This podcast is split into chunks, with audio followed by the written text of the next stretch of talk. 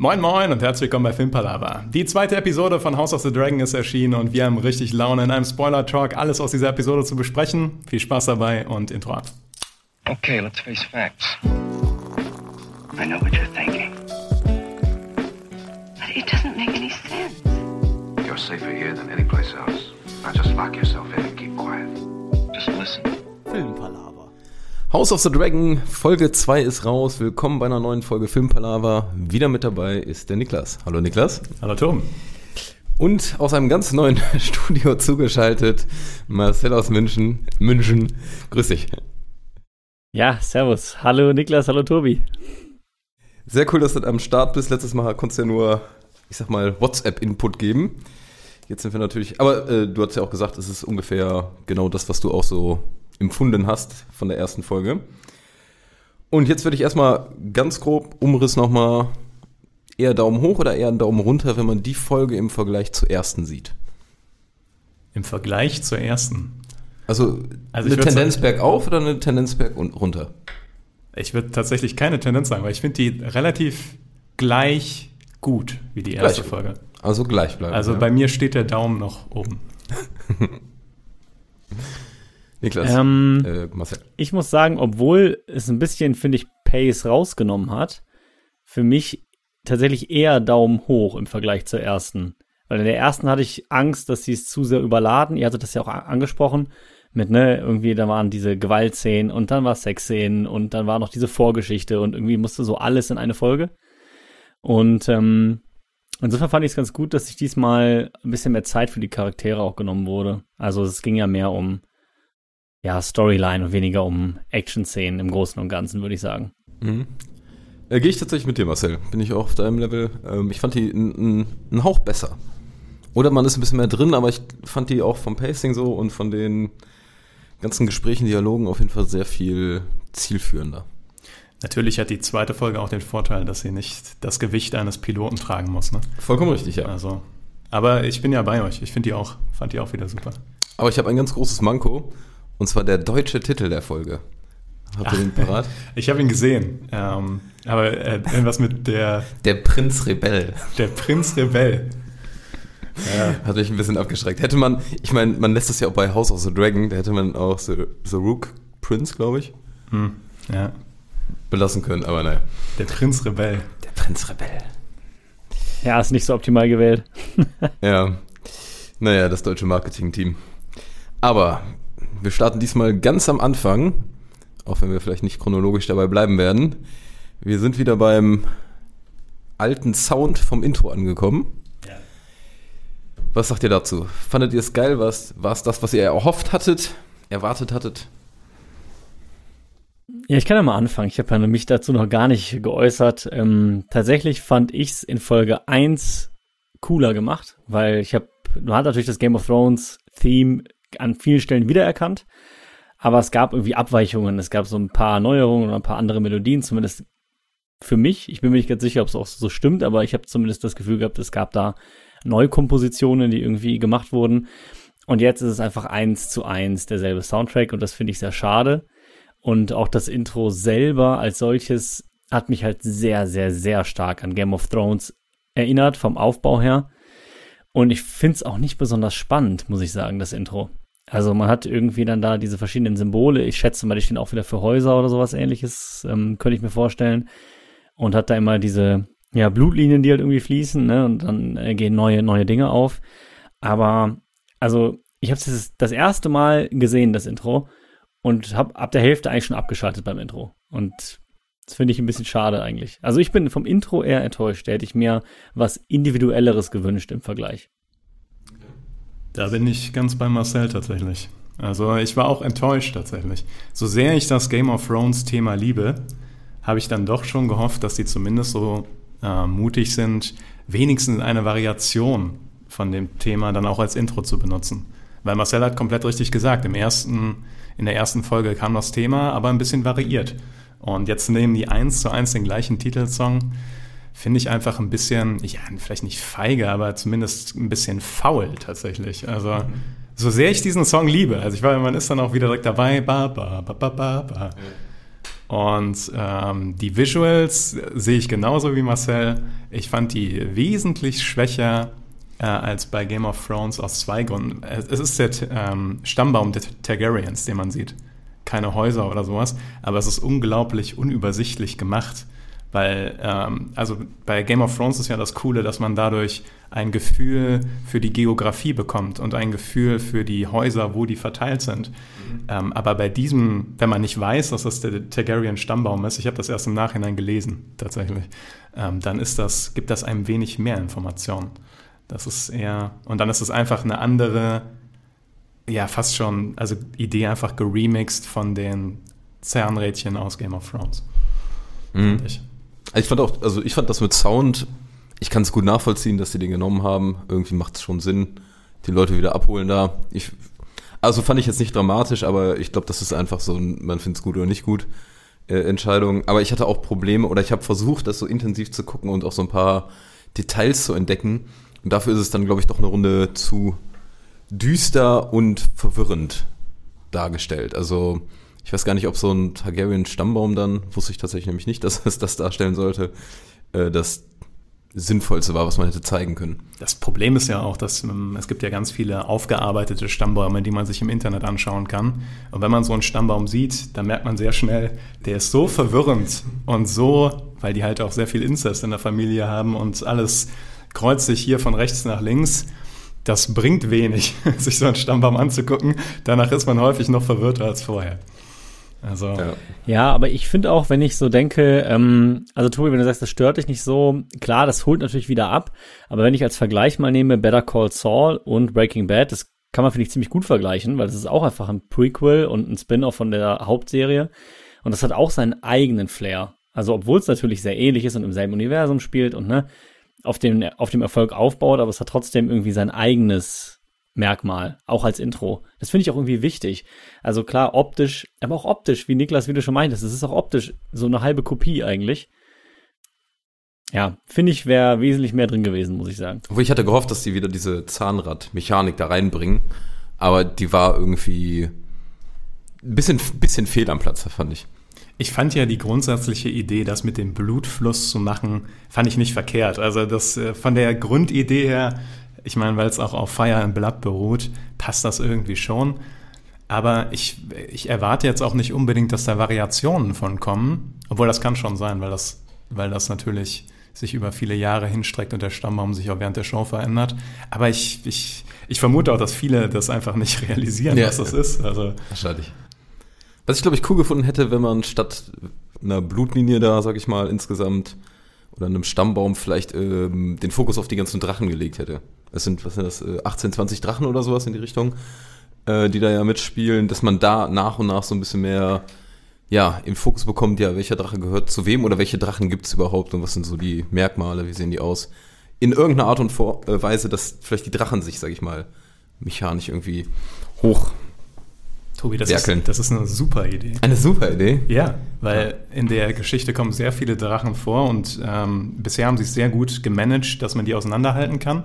Aber später wird das gewiss nicht mehr so leicht. Ja. Und das wäre eine super Idee, dass man da den Zuschauern so Informationen weggibt. Blöd, also, dass ich nicht im Writing Room dabei war. Tja, das ist der Verlust von HBO. Mal wieder. Aber ich finde es auch eine sehr nice Idee. Also ich würde da auch gerne eigentlich mehr von den Drachen sehen wollen. Also ich bin da ganz bei dir. Ich finde, da wäre mehr Potenzial da gewesen in der Richtung. Können wir vielleicht ähm, als Überleitung nutzen? Als kurze Überleitung nutzen. Es ist keine von den Guidelines, die wir nutzen wollen, um die Podcasts ein bisschen zu strukturieren. Mhm. Aber ich finde nämlich, was die tatsächlich geschafft haben, ist, dass äh, man, wie ich gerade schon gesagt habe, die Drachen, die man bisher dem begegnet ist, äh, Caraxes und äh, Syrax, dass man die sehr gut auseinanderhalten kann, weil der eine halt diesen langen Hals hat und weil das Sounddesign von denen unterschiedlich ist. Es ist so ein bisschen männlich-weiblich fast schon, ne? Also, was sie, also es ist ja, glaube ich, auch ein männlicher und ein weiblicher Drache, ne? Aber zumindest das eine ist so ein sehr viel so eine höhere Tonlage viel mehr, fand ich. Ich bin mir gerade bei dem Geschlecht nicht sicher, weil das auch so eine Sache ist tatsächlich. Es gibt da in den Büchern irgendwo eine Passage, wo darüber geredet wird, dass es die Theorie gibt, dass die ihre, ihr Geschlecht ändern können. Ja. Aber ähm, bei ähm, Caraxes, also dem Blutwurm, ist es so, dass er diesen komischen Hals hat. Und deswegen klingt der kaum, glaube ich, so komisch, weil seine Stimmorgane halt verformt sind. Und das ist eine coole Idee. Der klingt echt komisch. Also, Da muss der Sound wie bei so einer Posaune erstmal irgendwie da durchkommen. genau, genau. Ja. Der hat so komisch gequietscht, weißt du so? Also der hat nicht so richtig, der hatte nicht so viel Bass da drin. Aber ich fand das cool. Ich mochte das auch. Tatsächlich, ja. Ja, insgesamt sind ja ähm, die Drachen, es sind ja nur die beiden in der Folge zu sehen. Und da muss ich jetzt meine Lanze brechen zur Folge davor, wo ich so ein bisschen drüber hergezogen bin. Ähm, fand ich die Szenen, wo jetzt Drachen waren, weniger, aber dafür sehr viel geiler. Und ich hoffe, dass die das weiter so machen. Die Szene war auf jeden Fall das Highlight von der Folge. Also fand ich, fand die Auf so Drachenstein. Ja, ich fand die so stark. Und da beginnen wir mit dem Hin- und Herspringen. aber ja, das ist, sag ich mal, Und los geht's. Also wir haben uns jetzt so drei, ich sag mal ganz kurz, drei Konfliktthemen, die so, so ein bisschen sich parallel durchziehen, rausgesucht. Äh, einmal die ganze Heirat von Viserys oder wie es damit weitergeht, dann der ganze Konflikt mit Damon und da wären wir jetzt, können wir auch gerne einsteigen. Und dann der Konflikt, sag ich mal, der sich ein bisschen mehr anbahnt bei den Trittsteinen mit dem Krabbenspeiser, wie auch immer. Krabbenspeiser heißt er auf Deutsch. Ja, Ich habe es- ich hab ja, mich gefragt, wie sie ihn Crabfeeder übersetzen. oder- Crab Feeder heißt er Ja. auf Englisch. Ja. War das auch äh, die Damon-Szene, Drachenstein? War das sein Favorit, Marcel? Ähm, nee, tatsächlich nicht. Ich fand es auch eine sehr gute Szene. Ich fand erstmal interessant, dass man einfach mal ein halbes Jahr Zeitsprung hat. So, Folge 1, Folge 2, zack, einfach mal ein halbes Jahr weg. So, okay, alles klar. Ähm, aber war auf jeden Fall eine gute Szene. Also das definitiv. Ich kann verstehen, dass du sagst, yo, war deine Favoritszene. Aber ja, jetzt könnte ich halt schon wieder springen, deswegen das lasse ich jetzt mal. Ich äh, rede über meine Favoritenszenen später. Ähm, warum ist es denn für dich die Favoritenszene, Niklas? Was hat dich da besonders gecatcht? Also ich fand, ähm, ich habe auch einen großen Kritikpunkt an der Szene, aber zunächst einmal, einmal weil, einfach weil es die cinematischste Szene war. Und ich habe geliebt, wie die den Auftritt von Syrax äh, dargestellt haben, dass er durch die Wolken ankam und man zuerst in den Wolken diesen, diesen Luftzug sieht und äh, wie in einem Meer quasi der Drache dann da rauskommt. Das fand ich super. Und ich mochte einfach, wie äh, Damon, also ich finde immer, Matt Smith macht das weiterhin fantastisch. Und mit was für einer Selbstgefälligkeit er einfach seinen Bullshit da durchzieht, ja. Und dass teilweise selbst seine Frau, Misseria, nicht weiß, was er da tut. und er einfach halt das macht, nur um die Leute abzufacken. Ähm, Im Kontrast zu dem durchorganisierten Otto Hightower, der da steht und so, was treibst du hier eigentlich? Fand ich ganz fantastisch. Ich finde aber auch Otto in der Szene richtig, also richtig delivered. Also man merkt ja auch, der kann reden, also der, man weiß schon, warum der die Hand des Königs ist und der handelt die Szene äh, ziemlich gut eigentlich, also im Rahmen seiner Möglichkeiten. Dass dann natürlich ein Drache als Supporter, sag ich mal, kommt, um das so ein bisschen zu entkräftigen, hat, war nicht verkehrt für den, aber insgesamt so von dem, was er machen kann, ich glaube, der, der kontert auch ganz cool. Also irgendwie ist es ein sehr realistischer Realo äh, Dialog, habe ich das Gefühl. Aber ich habe mich gefragt, was sein Plan war. Weil ich habe mich das gefragt, als er schon dahin gefahren ist, weil er weiß, dass Damon einen Drachen hat. Und was macht er denn mit seinen 20 Leuten, wenn er da steht und der mit seinem Drachen agiert? Ich meine, vielleicht hat Das ist eine er. berechtigte Frage, finde ich, weil ich hatte auch das Gefühl, also ja, er kann da gut reden und so, aber er hasst den Kerl ja, ne? Also es zeigt er ja auch ganz deutlich. Von daher hatte ich schon das Gefühl, dass er tendenziell ja auch ein bisschen auf Konfrontation aus ist an einigen, also so ein bisschen, ne? Also er möchte das jetzt nicht irgendwie unter den Teppich kehren. Aber dann frage ich mich, genau wie du sagst, Niklas, ne? Ihm ist ja klar, da ist ja noch ein Drache so. Also ich kann ihn halt mal ein bisschen provozieren, aber wenn der halt sagt so Drakaris, dann ist er auch schlecht. Ja, vor allem ist dem, der hat ja ganz Drachenstein besetzt. Also ist ja auch nicht so, dass er mit seinen 20 Leuten jetzt die Burg stürmen könnte oder ähnliches. Also ich denke mal, der hatte nicht, vielleicht aus irgendeinem Grund nicht ganz erwartet, dass Damon weiterhin so kontra ist, aber da fragt man sich, man müsste den lange genug kennen, um zu wissen, dass er nicht so ganz, dass er sein eigenes Spiel spielt, ne? Genau. Also was ich halt noch verstehen könnte, ist, wenn irgendwie sein Gedankengang war, dass er Damon noch zu etwas provozieren will, was noch weitergeht, wo dann Viserys wirklich absolut alle Verbindungen kappt. Und ich hatte den Gedankengang, dass er ähm, Viserys schwächen will, weil das ist halt schon ein entschiedener, starker Königsmove, wenn Viserys auf seinen Drachen dahin geflogen wäre und gesagt hätte, so, jetzt ist Ende hier, gib mir das Drachenei zurück, Das wäre halt für das Ansehen von Viserys sehr wichtig gewesen.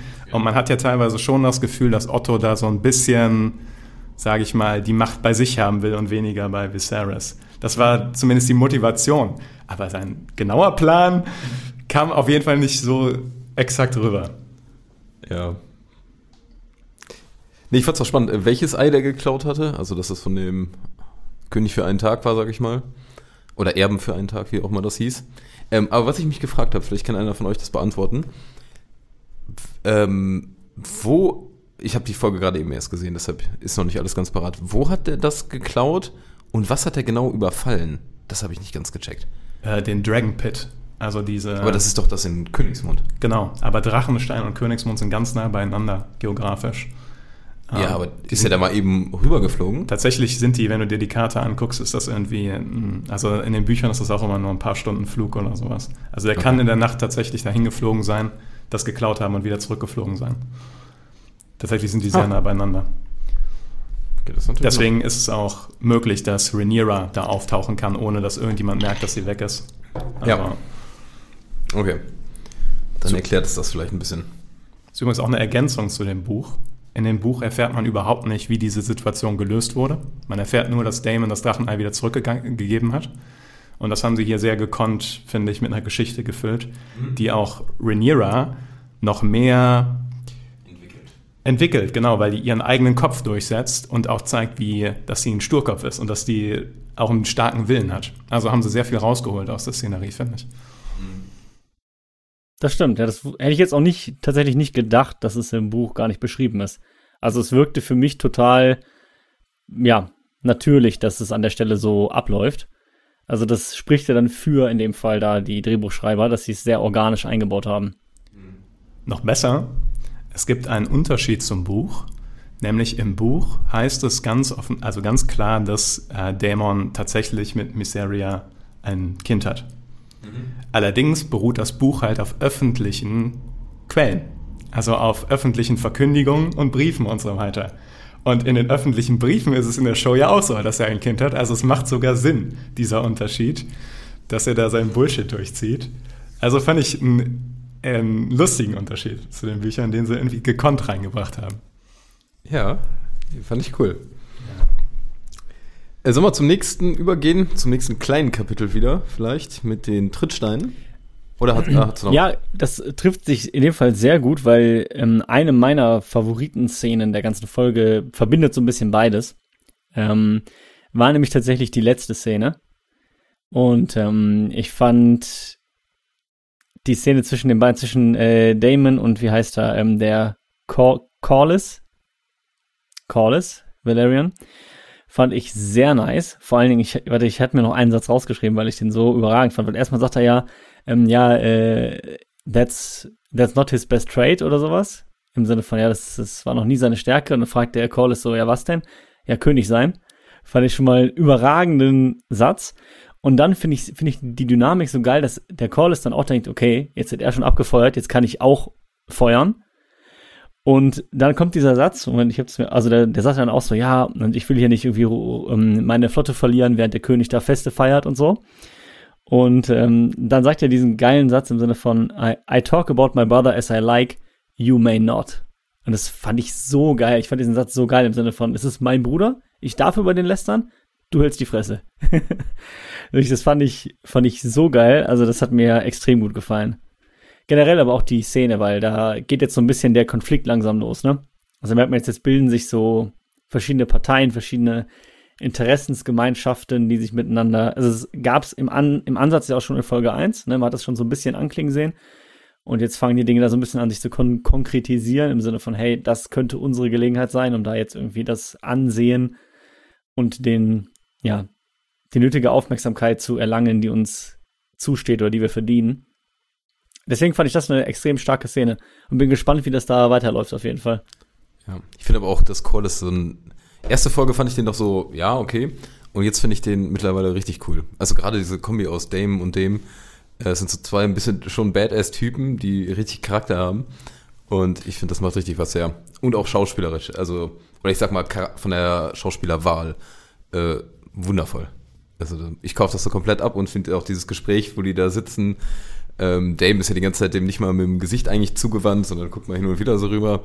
Ist richtig cool eingefädelt und ähm, Hammer. Hammer-Dialog, hat mir auch sehr gefallen. Ja, auf jeden Fall. War ein, war ein richtig gutes Ende für die, für die Folge. Und äh, ich finde auch, dass der bei Corliss ist ja so ein bisschen die Sache, dass er zum einen sehr ehrgeizig ist. Also er will ja tatsächlich auch Viserys mit seiner Tochter verheiraten, um die Blutlinien zusammenzubringen. Und natürlich bringt das auch mehr Macht, wenn man der quasi der Vater von der zukünftigen Königin ist. Zum anderen hat er aber auch tatsächlich oder thematisiert er echte Probleme und druckst nicht so rum wie andere im Rat, sondern sagt einfach, ey, da sind äh, Piraten oder da sind ähm, ähm, Soldaten aus den, von den Tochterstädten, von mir und so weiter, auf den Trittstein und wir müssen da mal was regeln. Leute, wie sieht's aus? Ja. Also es ist ein sehr, schöne, sehr schönes Spannungsfeld. Und kein anderer, sag ich mal, im Rat ist so aktiv das Problem am Sehen, sag ich mal. Äh, er ist natürlich auch ein bisschen eigennützig, weil er ist ja absoluter Seefahrer-Typ. Ich hätte es auch nochmal irgendwie nachgelesen. Der hat ja auch massig Geld durch seine ganzen Riesenreisen da verdient. Ähm, und klar, wenn dann, sag ich mal, so eine Bucht zu ist, wo der ganze Handel drüber läuft, dann bringt ihn das selber natürlich auch sehr in die Miserie. Ne? Ja, klar. Er hat eigene Interessen, aber der Unterschied ist, dass er offen anspricht, was er will. Und Otto Hightower ist da so das Gegenbeispiel, der da so schemt und so im Dunklen mit Subtönen, sage ich mal, so seine Sachen erreicht. Also so ein ganz krasser Gegensatz. Und dass man das schon in der zweiten Episode so parat hat, ist halt schon, das ist eine sehr, sehr gute Leistung von den Show Showrunnern dass sie das schon so etabliert haben. Sind eigentlich neue Charaktere eingeführt worden? Ich glaube, man hat Lady Lena zum ersten Mal gesehen. Ah, nee, gesehen hatte man sie schon mal bei dem Turnier, aber da sagst du Okay, bei dem Turnier. Aber schon. ja, okay, ja. Ähm, vielleicht können wir das als, als Segway nehmen, so ein bisschen.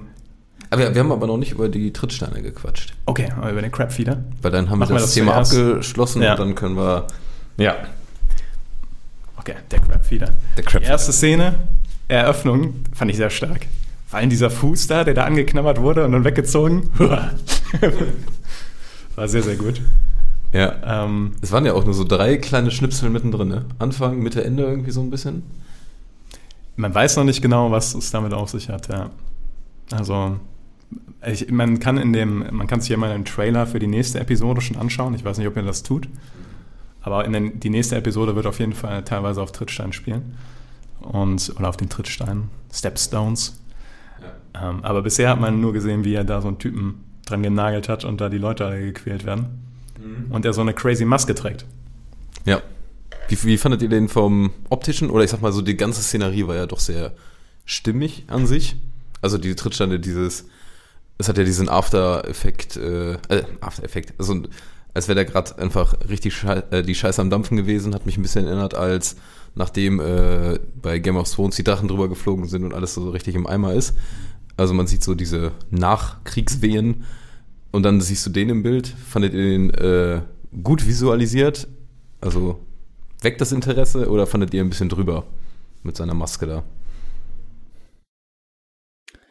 Also mir ist es nicht negativ aufgefallen. Ich dachte jetzt auch nicht, boah, okay, krass. Ähm, haut mich jetzt total um, aber also ich fand's voll okay, tatsächlich. Ich hatte das während des Schauens gar nicht so eine krasse Meinung zu, muss ich ehrlich sagen. Ich fand auch, dass es bisher halt nur ein Teaser war, ne? Also man hat, wie du gerade schon richtig gesagt hast, ja noch nicht so viel gesehen. Man sieht ihn von hinten ein bisschen von der Seite. Man sieht, dass er die Leute da so ein bisschen quält. Ähm, also bisher, er hat ja noch kein Wort gesagt oder sowas, kann man da noch wenig urteilen tatsächlich. Ja. Aber es ist ein schönes Setup auf jeden Fall, weil man schon weiß, da ist echt die Scheiße am Dampfen auf die eine oder andere Art und Weise. Das ist richtig. Ja. So, jetzt können wir mal deinen Übergang machen, auch wenn er jetzt nicht mehr so gut passt. Ja, äh, dann machen wir den Übergang so, denn dein heißgeliebter äh, Corlys Valerian will seine zwölfjährige Tochter verheiraten. und, was zugegebenermaßen jetzt vielleicht nicht unbedingt ihm angelastet werden kann, weil es irgendwie in die Zeiten passt aber was zu einer so awkward Szene geführt hat, äh, die zwischen Viserys und der Lady Lena, die Zwölfjährige, ja. die dennoch wunderbar umgesetzt ist, finde ich. Also halt dieses, diese Absurdität so darzustellen, dass dieser, ich glaube, er ist in den 40ern oder sowas, dieser König mit diesem zwölfjährigen Mädchen verheiratet werden soll. Ja. Ähm, Das auch so geile Kinderfragen stellt irgendwie dann am Anfang. Aber wie unangenehm das auch Viserys ist, ne? Das Ja, finde ich, ja. find ich echt gut. Das sieht man wie dem das an, ja. dargestellt haben. Der hatte auch keinen Bock drauf. Und Nee. Sie redet die ganze Zeit nur von Drachen. Also offensichtlich noch so fasziniert von halt der Magie so, von Vega und so weiter. Was ich ein bisschen dubios fand, ähm, Vega, der Drache, über den die reden, ist der größte Drache, der derzeit lebt. Und saugefährlich. Also der mächtigste Drache, den die haben. Und die wissen nicht genau, wo der ist. Das ist ein bisschen komisch. Weil eigentlich sollten die, also zumindest als Bürger von King's Landing oder von Westeros im Allgemeinen, wäre ich ein bisschen beunruhigt, wenn die Targaryens nicht mal wissen, wo ihr mächtigster Drache ist. Aber wer, wer ist auf dem geritten? ähm, die Schwester von Aegon, dem Eroberer. Ähm, Und Visenya, glaub danach? Niemand mehr und dann ist er einfach abgehauen? Bin mir ein bisschen unsicher. Also das Problem ist ja, die leben so lange und die haben mehr, also ich weiß, dass während dieser Show noch jemand darauf reißen wird. Also Okay. der wird noch wichtig, der Drache. Aber ich weiß nicht, ob zwischendrin jemand auf dem geritten ist. Wahrscheinlich schon. Ich glaube schon. Ich glaube, der Vater von Viserys könnte sein. Der Baelor. Baelon. Baelor oder Baelon. Ah, Jetzt in das, in die Falle tappe ich nicht. Ich weiß nicht genau. Okay. Ähm, ich möchte aber mal die Überleitung übernehmen, äh, dieses Kindische und der König da zusammen, weil da ist ein kleiner Kritikpunkt bei mir, wenn wir jetzt Richtung König gehen, ähm, wie er handelt oder wie kindisch er sich zum Teil aufführt, fand ich. Ich weiß nicht, ob das äh, Standard ist oder ob der so auch im Buch gezeichnet wird. Ähm, der hatte ja eigentlich in der ersten Folge schon so eine Szene, wo er, ich sag mal, mal ähm, logisch reagiert oder auch mal irgendwie auf den Putz hauen kann, aber eigentlich immer so ein ruhiger, gelassener Typ ist. Und hier in der Folge habe ich das Gefühl, der ist nur noch, ich habe das Gefühl, als wird sein Kopf sich so degenerativ auch zurückentwickeln. Ich weiß ja nicht, ob das auch mit der Krankheit zusammenhängt. Ich meine, er spielt da mit seinem tollen Bastelding, was er da baut und hat dann den, dann ist der Drache kaputt und dann wird er wieder gebastelt und du denkst dir, also ich habe mir gedacht, was ist denn mit dir passiert? Nee? Ja, tatsächlich, also ich kann da auch wieder nur das mit dem Buch vergleichen. Und im Buch wirkt er halt die ganze Zeit so. Also das, das ist eher so, dass man denkt, er war von Anfang an ein schwacher König und hat wenig starke Momente gehabt. Ähm, ich war eher überrascht, dass sie sowas dann eingebunden haben in der ersten Episode, was ich aber gut fand, weil es ist immer cool, wenn die in einzelnen Situationen ein bisschen anders reagieren, weil einfach Menschen in Situationen unterschiedlich sind. Ähm, aber ich stimme dir zu, er ist in dieser Folge eher auf der schlechten Entscheidung treffen Seite, die aber eher dran ist an dem Buch Viserys tatsächlich. Ähm, und äh, die Entscheidung, die er im Endeffekt trifft in der Episode, ist tatsächlich fatal. ja. Fatal, fand, fandst du die nachvollziehbar? Fandst du die nachvollziehbar? Ich sag mal so, wie das äh, aufgebaut Nee. wurde? Nee, okay. Nee, das wollte ich auch gerade, das wollte ich auch gerade sagen. Also ähm, ja, er wirkt so ein bisschen kindlich und so, aber er holt sich ja schon irgendwie Meinungen ein, ja, und äh, informiert sich ja auch und bla. Und alles sagt so, ja, hey, ich weiß, es ist jetzt nicht so cool, aber es macht halt absolut Sinn und du solltest es nicht verspielen und das macht einfach aus Königssicht Sinn. Und auch Rhaenyra sagt ja auch noch, ähm, ja, hey, ich weiß, ne, deine oberste Pflicht ist nun mal dem Königreich zu dienen. Also ist das halt die logische Entscheidung. Sie akzeptiert das. Und dann entscheidet er sich doch anders. Und das, ich konnte seine Motivation überhaupt nicht nachvollziehen. Das habe ich ein bisschen gestört. Also, wenn ich da mehr gehabt hätte zwischen den beiden, ja, zwischen der Alicent und ihn, dass da schon irgendwie was wirklich anbandelt, irgendwie was läuft, dann hätte ich gesagt, okay, kann ich verstehen. Aber sie ist ja, sie fühlt sich ja selber auch super awkward da. Sie ist ja da nur, weil ihr Papa sagt, "Ma- mach mal bitte. Ähm, klar, sie bringt das natürlich trotzdem gut rüber, aber macht jemand einmal dieses Geschenk und dann denkt er sich so, oh wow, sie hat meinen Drachen repariert, okay, die nehme ich jetzt zur Frau. Also, ja, weil also ich konnte es, also wie, wie du schon sagst, Tobi, auch nach dem Aufbau der Folge und wie es inhaltlich aufgebaut war, nicht nachvollziehen, dass er die Entscheidung trifft. Ich verstehe, dass die für die Handlung wahrscheinlich wichtig ist, weil klar, jetzt gehen halt die Konflikte los, aber ja, Ich hätte aber auch, genau wie du äh, gesagt, in den Gesprächen zwischen den beiden, also irgendwie hätte man da so ein bisschen mehr Zuneigung, Knistern spüren müssen, damit man diese Entscheidung wirklich nachvollziehen kann. Aber Nee, stimmt. Sie haben es versucht und sie haben auch einen ehrenwerten Versuch da gemacht. Also man versteht es, wie es passiert ist, sage ich mal so, aber man fühlt es nicht tatsächlich. Ähm, aber auch, weil die eine andererseits sehr gute Sache gemacht haben, finde ich. Nämlich die haben den Charakter von Alicent ergänzt durch diese Unsicherheit von ihr, diese offensichtliche ähm, ja, Realisierung, dass sie dadurch, dass sie ihr den, den Befehlen von ihrem Vater folgt und immer nur tut, was sie, was sie tun soll, dass sie in eine Situation geraten ist, wo sie auf keinen Fall sein will. Und äh, schön dargestellt mit diesen Fingernägeln, an denen die immer rumknibbelt. Ja. So. Ähm, und das ist auch komplett ergänzt. Also man weiß überhaupt nichts über die eigentlich aus im Buch. Äh, Finde ich fantastisch, weil so hast du ein bisschen mehr das Gefühl, dass die, die in diese Lage gezwungen wurde. Also so, und dadurch hat das noch mehr Tragik tatsächlich. Ähm, deswegen hat mich das alles nicht so ganz gestört. Ich wusste, aber auch weil ich wusste, dass sie halt die Frau wird. Und dadurch haben sie das so noch so ein bisschen tragischer gemacht und das fand ich gut. Aber mhm. ja. Ich fand aber ganz kurz, äh, nee, ich, starte du gern. Äh, ich habe auch kein, keine Kritik an ihr.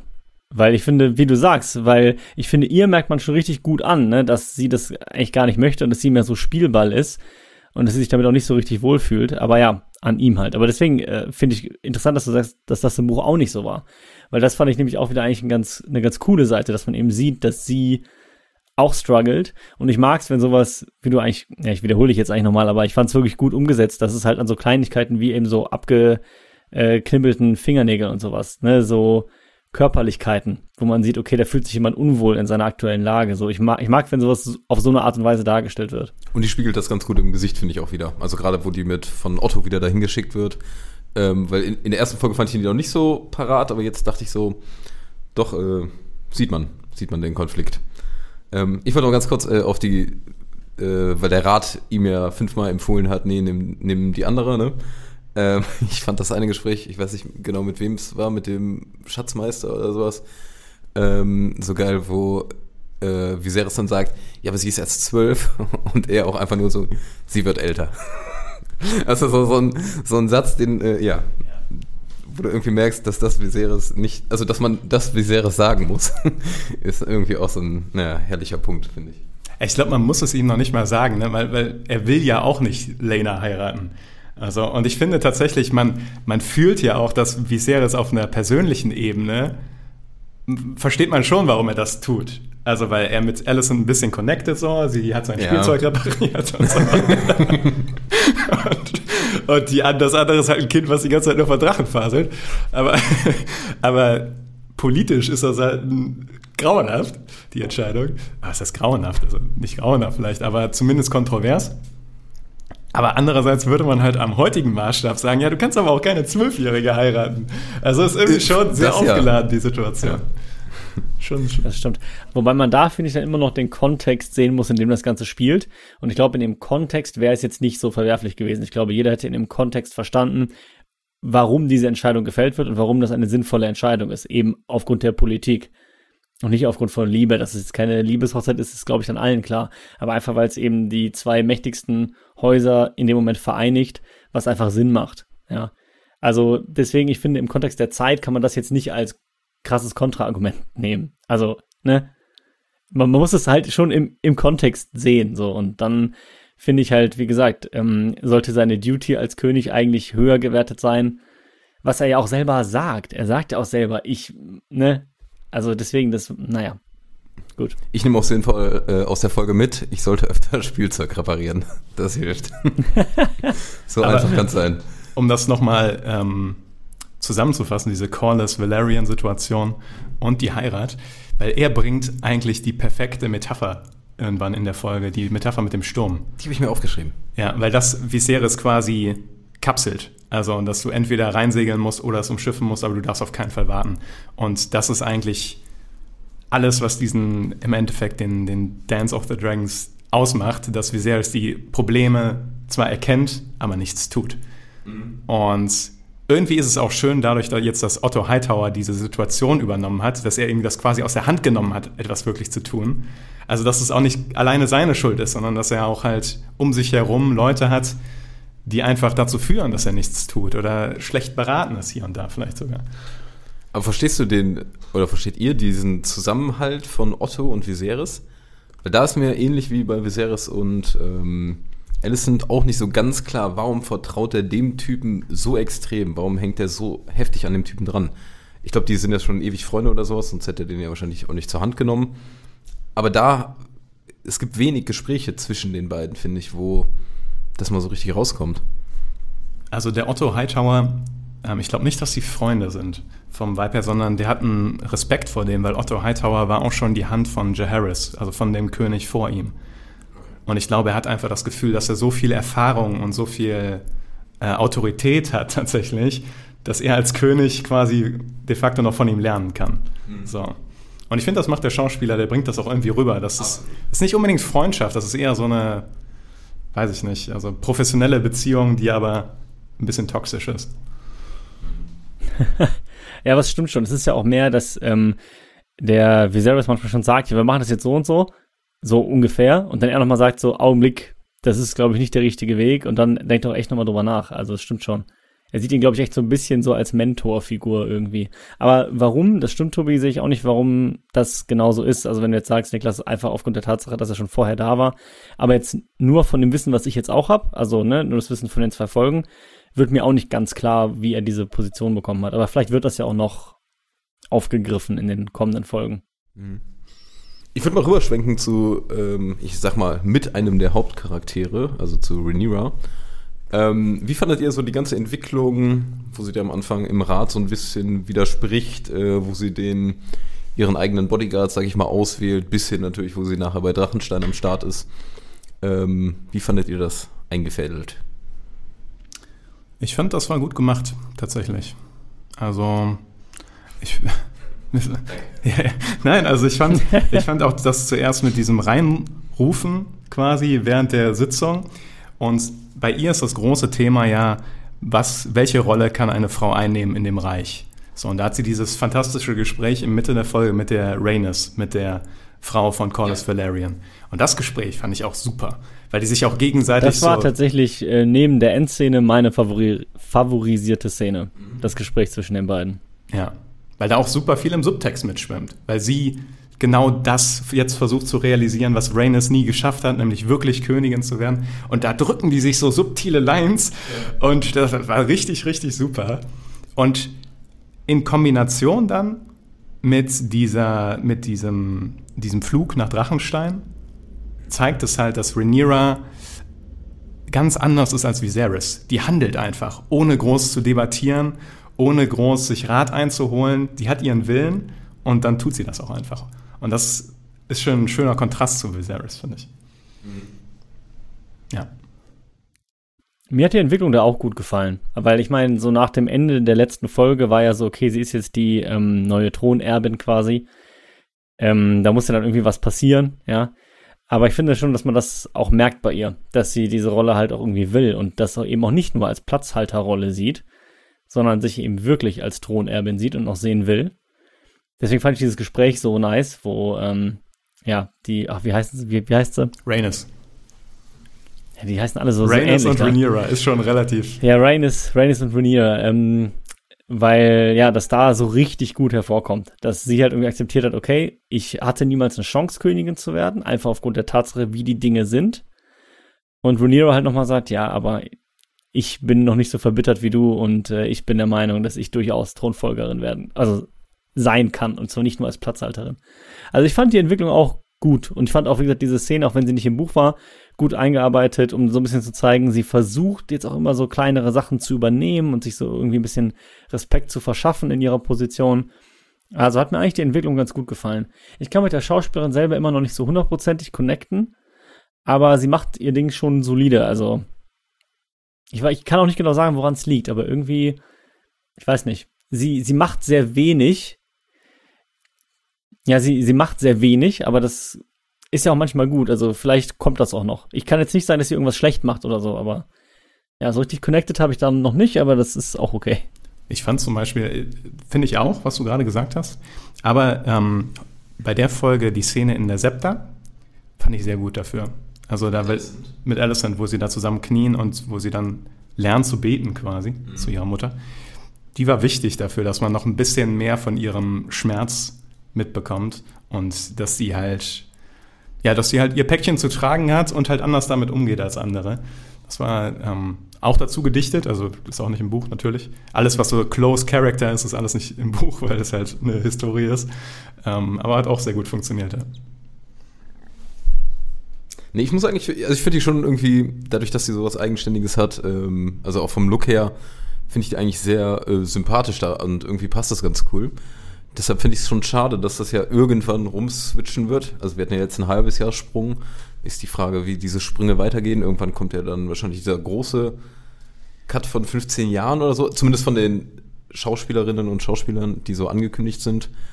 Ich bin gespannt, wie sie es machen. Weil Auch, das Problem ist ein bisschen, dass sich die Story halt wirklich punktuell über 30 Jahre zieht. Und es ist nicht so, dass es jetzt erstmal. Äh, genau, also da ist kein Sprung zwischen in dem Buch. Da passiert immer mal wieder was. Ähm, aber ich bin gespannt, wie sie das umsetzen. Nee, bin ich, äh, ja, gespannt trifft es ganz gut. Und gespannt könnte auch unsere Ableitung sein. Oder habt ihr noch ein paar spannende Themen? Ich hätte noch eine Sache, die ich äh, erstaunlich cool finde, und zwar, dass sie valyrisch sprechen, teilweise. Ist auch eine Ergänzung. Ähm, aber finde ich cool, weil das nochmal hervorhebt, dass die halt ein bisschen anders sind als die Westerosi. Also, dass sie einfach ihr eigener, ihren eigenen Style haben. Ähm, und in der Folge sagt, wo der Matt Damon, äh, Matt Damon, Damon. Matt Smith, äh, äh, also Matt Smith, der Damon spielt. Ja. Also quasi Matt Damon. äh, wo der sagt, dass, wo er auf Valyrisch sagt, ich heirate, sagt er irgendwie äh, de Niklas. Und da habe ich mich sehr angesprochen gefühlt. Ja, ja. Also wenn ihr die Folge nochmal guckt und dann er sagt, ich heirate, heiraten heißt anscheinend auf Valyrisch Niklas. Kleiner Funfact. Nein, aber finde ich auch, finde ich auch ein sehr cooles Element. Also tatsächlich ähm, mag ich das, wenn die unter sich valyrisch reden. Ja, es, es klingt, finde ich, oder in der ersten Folge hatte ich kurz das Gefühl, dass das äh, ein bisschen nach Elbisch klingt. Das ist aber jetzt bei der zweiten überhaupt nicht mehr gewesen. Also jetzt fand ich es irgendwie cool und ja, hat, also bin bei euch. Hat Ich finde, gefallen. ich find, das ist richtig Game of Thrones, dass sie das nicht wie Elbisch quasi so unglaublich wunderschön und elitär machen, sondern dass es eher so ist, das sind einfach Fremde, die unter sich so ein bisschen reden und so die Elite sind quasi zwar, aber ähm, und das in emotionalen Situationen auch nur machen. Zum Beispiel, wo sie nach dem Drachenei fragt, welches Drachenei das ist, fragt sie das auf Valyrisch und rastet dann aus. Und das ist halt so, das ist cool. I like it. Ja, oder immer, wenn die anderen nicht zuhören sollen oder nicht wissen sollen, worum es geht, ne? Hat ja zwei Vorteile. Ja. So, bei Marcel verdunkelt sich der Bildschirm, denn wir arbeiten hier mit ähm, Tageslicht. ich, also, wem es aufgefallen ist, ich habe, glaube ich, jetzt schon fünfmal meine Helligkeit nachgeregelt. Also ich habe versucht, dem Sonnenuntergang ent entgegenzuwirken. Mir fehlt hier noch so, so eine gute Nachttischlampe oder so. Das äh, kommt noch. Ja, wir, wir nehmen die Folge gerade so auf, dass wirklich ich genau in den Sonnenuntergang hineinfilme quasi. Aber ich habe es versucht, so gut es geht aufzufangen. Ich hoffe, es äh, geht im Endvideo auch halbwegs auf. Immer hat hin und wieder gemerkt, wie es dann ganz kurz hier, hier so ein bisschen heller wurde. ja, da musste ich mal kurz hell und dann wieder ein bisschen gegenregeln, aber wird schon Ja, gehen, wird schon Für gehen. nächstes Mal nimm mal so eine Software, die das dann so langsam mitmacht. Ja, die so, ja, die ich nur so mitziehen muss, so ein Regler so. Aber ich finde es eigentlich auch cool, wenn er immer dunkler wird. Ja, wenn die Folge dann parallel Dann liege ich liest, dann- einfach da und penne einfach nur noch. genau, du gehst auch immer weiter zurück und liegst einfach ja, irgendwann ich im mich immer so. Lalala. Äh, Finde ich sehr solide. Nice. Ah, schön. Dann würde ich sagen, äh, hören wir uns hoffentlich nächste Woche wieder. Bei mir macht es wieder einfach Bock, darüber zu quatschen. Also echt, Und jetzt bin ich auch bin- wieder sehr viel mehr hooked, als ich es erwartet hätte. Same, Ähm, same. macht Laune, deshalb würde ich sagen, nächste Woche vielleicht wieder zur gleichen Zeit und dann rappen wir das hier ab. Rap, rap, rap. Rap, rap, rap. Rap, rap, rap. Nice. Nice.